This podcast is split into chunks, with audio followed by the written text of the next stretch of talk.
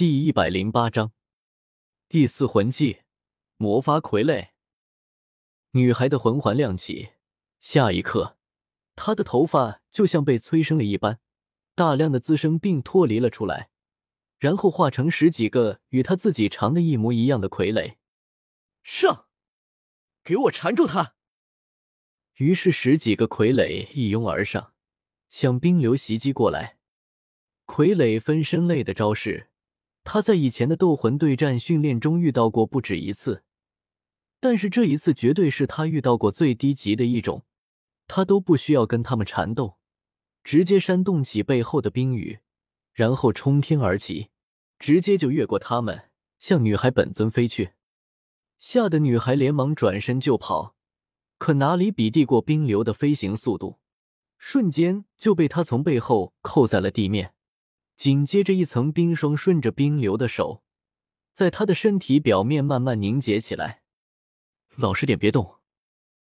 好好，我不动。你弄疼我了，轻点儿。冰流可不会因此而放松警惕，他一手压着女孩的肩膀，一手紧紧的拉住她的手臂，标准的擒拿术。说：“你到底是什么人？”女孩的声音带着哭腔。我，我我是你大爷！我。丁流一愣，突然感觉到手感不对劲，却发现身体下的这个女孩居然化成一堆发丝，不好！还没有等他反应过来，这些发丝就像活过来一般，反过来将他给缠绕起来。就是这么一会的功夫，刚刚的那些傀儡也扑到他的身上，围成一堆发海，将他淹没了起来。在视线被遮挡的最后一刻，他看到女孩一身赤裸的出现在另一个地方。她用长长的头发代替衣服遮挡住身体，然后向这里投来愤恨的目光后，转身消失在夜幕当中。等我，视线被彻底遮挡起来，他也因此失去了女孩的踪迹。当然，这样的发丝并不能一直缠着他。只见寒光从发隙中闪过。下一刻，这堆发丝就被瞬间冻结，然后一个拳头从里面破碎而出，所有被冻结的发丝也因此而化成点点碎片。冰流完好无损的从里面爬了出来，看着已经空无一人的屋顶，他发出了叹息声：“武魂是头发，最低级的本体武魂，而且最高不过百年魂环，却偏偏掌握了一个替身的魂技。”果然还是大意了。所谓替身魂技，就是在本体被困时，能帮助其脱困且迷惑敌人的能力，关键时候可以逃命。当然，运用的好，甚至可以成为代替本体直接战斗、承担技能、发动技能的载体。而女孩的替身能力，应该是用来让本体被武魂模拟的姿态代替，而本体则出出现在别的地方。或者跟某个分身发生兑换。很显然，在发动这个技能的时候，他是跟事先释放出来的那些傀儡中的一个进行了切换。不过，他的这个替身还是低级了一些，而随身携带的东西并不能被带走。看着被他留下的衣物，冰流似乎想到了什么，伸手在里面翻弄了一下，果然找到了刚刚女孩记录过东西的小本子。打开，稍稍看了两眼，原来是一本日记。严格来说，他诱杀所谓坏人的日记本。通过这个日记本，冰流得知了有关这个女孩的信息。日记的一开始还只是记录每天偷了多少食物和钱财，可从某一天开始，就变成了女孩杀人越货的内容。而这一天，就是从女孩得到了所谓力量的那一天。这个力量说白了。就是邪魂师的功法。女孩名叫小婉，很简单的名字，却也透露了一丝悲凉。之所以会这么简单，是因为她本就是一个无名无姓的孤儿。不仅如此，在武魂觉醒的那一天，也被认定为没有天赋。如冰流想的一样，在成为邪魂师之前，他就是一个普通人，而且是整天在垃圾堆和人渣堆里摸爬滚打的普通人。为了生存，他受尽了屈辱和欺负，为了能活下去，他基本上什么脏活都做过，而且他还不只是为了自己，在他的背后还有好几个他喂养长大的弟弟妹妹。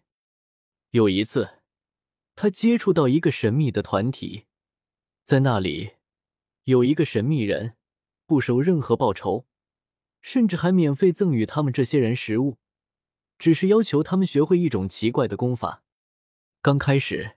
小婉还并没有意识到这意味着什么，直到有一天，她因为盗窃失败被一群围殴到快死的时候，无意的发动了这个功法，然后这些人就变成了干尸。第二中文网，他吓坏了，连滚带爬地逃走。冷静下来之后，才发现自己的体内居然拥有人力量，而且也发现自己的武魂比以前更加活跃起来。这时，他才意识到这个力量是什么东西。当他找到那个神秘人说明自己的情况的时候，不仅没有因为他失手杀人而受到惩罚，反而被大大的赞扬。他得到了很多的食物和钱财，并在对方的鼓舞下，彻底接受了这个力量。原本他选择盗窃的对象就都不是一些好东西，所以心里的负担也并没有很大。在接受了这个力量之后。他反而一发不可收拾的沉迷于这个力量当中。一开始，他还只是在受到欺辱的时候，为了反击而使用了力量，但是到后面，就慢慢演变成了他主动寻找目标。他所盯上的目标无一另外都是恶棍。他一次都没有对无辜的对象下过手，哪怕是遇到一些没有防备的年轻魂师也是一样的。要知道，他们这个邪恶的功法对魂师来说。克制性非常的大，在没有防备的情况下，非常容易就会被吸干修为和生命。即便如此，小婉依然没有对无辜的人下过手，这就让冰流非常的意外了。因为他所接触过的邪魂师，毫无例外的在吸收了几个人的力量后，性格都会变得残忍嗜杀起来。可至少透过日记本上的描述和刚刚短暂的接触。小婉似乎并没有出现这样的现象，难不成他有什么特殊的地方吗？冰流的翻看的速度越来越快，越看到后面越是心惊。很显然，答案并不是这样的。从小婉的字里行间里以及他每天记录的杀人数量来看，他依然也被这个功法给影响了。他确实变得嗜杀了起来。但也许是因为从小就一心向善的原因，使得他的良知被保留住那么一丝下来。但是相对的，他发现需要杀更多的恶人，来弥补嗜杀的冲动。到了后面，他的做法就越来越离奇，甚至已经演变成今天冰流看到了钓鱼执法，对恶人进行诱杀，而且他的目标也从一开始的普通恶人。到后面的魂师恶人，甚至到了最后，他盯上了跟他一样修炼邪恶功法的邪魂师。最重要的是，他现在也意识到自己的嗜杀问题，所以明面上也离开了自己的那些弟弟妹妹，只是默默的为他们送去吃的。包括平时，他也是尽量的不跟普通人接触，因为他不知道什么时候自己就会失去理智，对这些人下手。看来他自己已经知道，那个功法会导致人变邪恶了。也就是说，他在通过杀戮邪恶来压制自己的邪恶。想到这里，冰流激动的颤抖了起来。这个女孩还有救？太不可思议了！犯下这么重的杀戮，却依然死撑着最后一丝良知，就像是之前程朗面对还什么事都没有犯的新邪魂师。却因为他们的邪恶依然下得去手一样，冰流在这个女孩的身上看到却是截然相反的东西。她是犯事了，但是可以救。想到这里，冰流打开了面甲上的通讯器。这里三号，我申请调查任务。一个小时后，在魂师工会的总部，一脸青肿的刘周，此时想垂死的冰流的心都有了。给这个小子好好放松的机会，他不珍惜，居然还半路独自跑去执行什么调查任务。他这个任务一申请，害得自己是天水一方贵宾的事情都被暴露了。结果自然可想而知。